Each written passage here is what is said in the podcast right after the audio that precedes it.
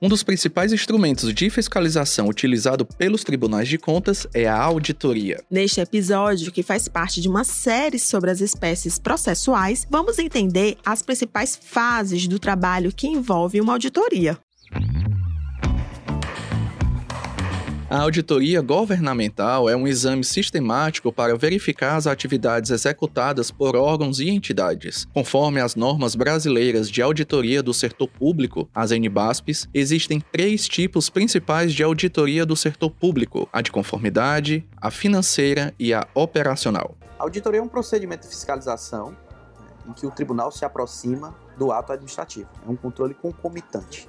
Então, o tribunal identifica um problema por meio de um procedimento de auditoria e já propõe a sua imediata correção. Esse é o Marcel Albuquerque, da Secretaria de Controle Externo, setor do TCE que possui unidades voltadas a planejar e executar auditorias, bem como outros instrumentos de fiscalização. Cada auditoria, Carol, tem um objetivo específico. A de conformidade é realizada para avaliar se as atividades, transações financeiras e informações cumprem as normas que regem a entidade auditada. Já a auditoria financeira é ainda mais específica, foca em determinar se aspectos como posição financeira, desempenho, fluxo de recursos e outros elementos de um órgão são apresentados em documentos chamados de demonstrações financeiras. Carol, vamos ver se eu entendi. Esse tipo de auditoria é um trabalho para certificar informações financeiras? É nesse caminho mesmo, Dimitri. Avaliar o desempenho de programas e de entidades públicas, levando em consideração aspectos como eficiência e efetividade, e apresentar recomendações para aperfeiçoamento é o foco das auditorias operacionais. Em maio deste ano, foi publicada pelo TCE a Resolução Administrativa número 7, que dispõe sobre os gêneros, categorias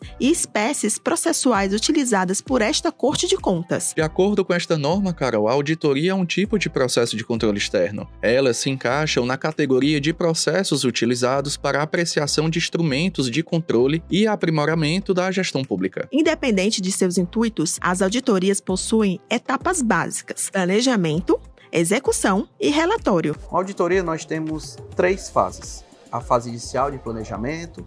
Nessa fase inicial, se avaliam riscos. Né? No caso dos riscos, qual a unidade será auditada e o que será auditado dessa unidade. Nós trabalhamos com prazo e trabalhamos com escopo. A partir dessa avaliação, né, é gerado um planejamento. Esse planejamento terá as questões de auditoria e o prazo em que será feita a fiscalização. É uma ferramenta fundamental para o sucesso da auditoria, é um bom planejamento. A segunda fase é a execução, é a equipe vai em campo, via de regra, a equipe vai em campo. Eu digo via de regra porque, em alguns casos, é possível, durante a fase de planejamento, a equipe já está em campo.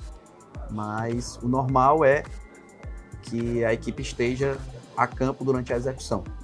E aí são coletados documentos, informações, feitos questionários, perguntas, reuniões, né? e a equipe tem a sua conclusão. Após essa conclusão inicial, é, há uma oportunidade que o gestor se manifeste, há uma reunião de encerramento. Né? Então, sempre pegando a opinião de quem está fiscalizado antes das conclusões definitivas da auditoria. Após as atividades de execução, é desenvolvido o relatório. Neste documento são encontradas as conclusões do trabalho, também chamados de achados de auditoria. A principal consequência de um achado é a correção imediata do problema.